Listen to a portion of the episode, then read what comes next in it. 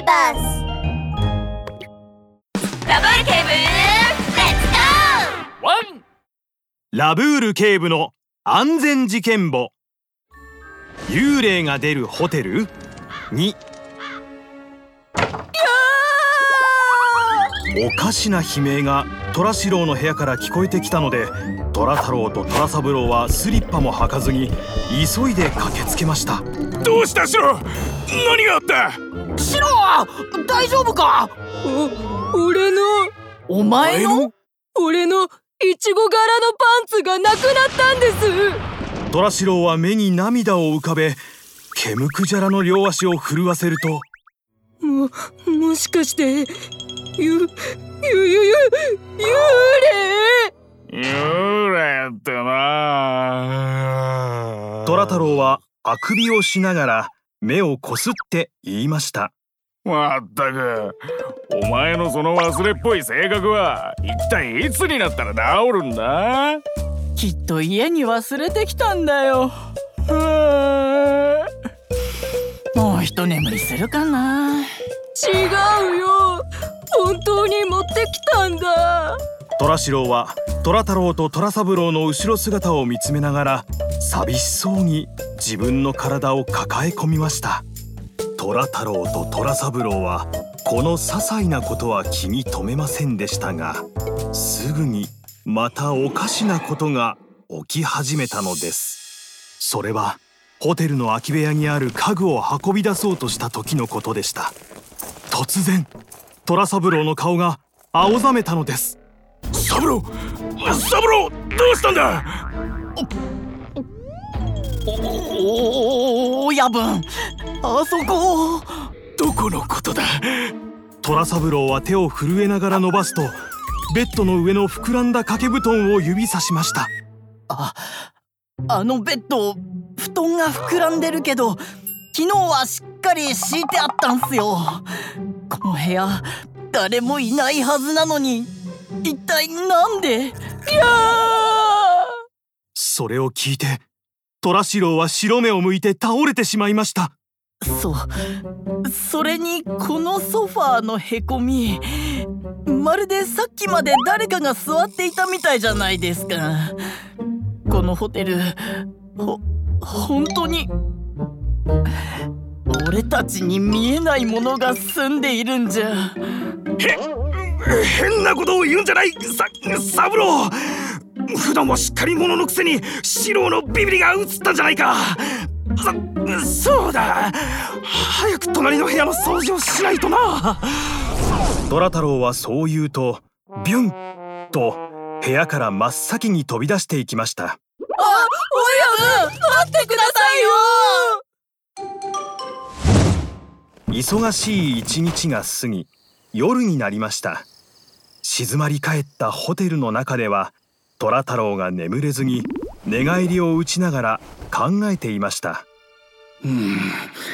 うん。じゃああのホテルに幽霊が出るってことも知った上でやってくれるんだな。俺たちに見えないものが住んでいるんじゃ。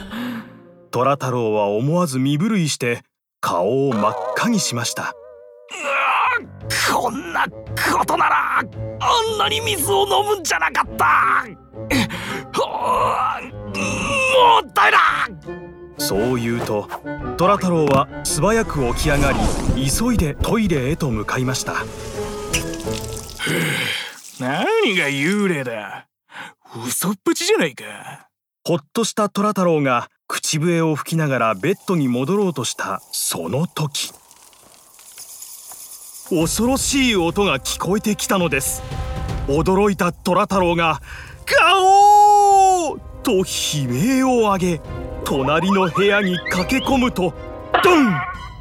暗闇の中で虎太郎は誰かとぶつかり尻餅をついてしまいました。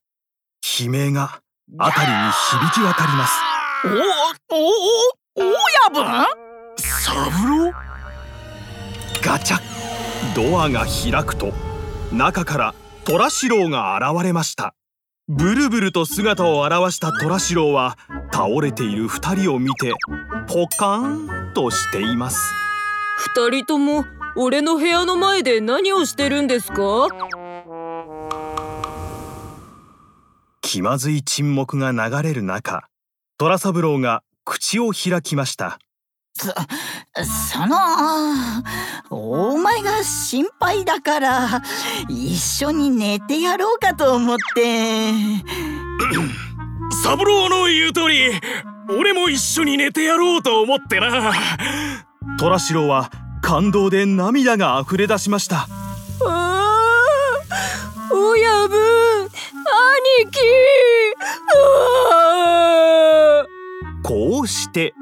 虎組の3人は狭いベッドでぎゅうぎゅうになりながら寝つきの悪い夜を過ごしました。ようやく夜が明け目を覚ました3人は目の下にできたクマを互いに見つめるとよしさっさと仕事を終わらせて帰るぞ！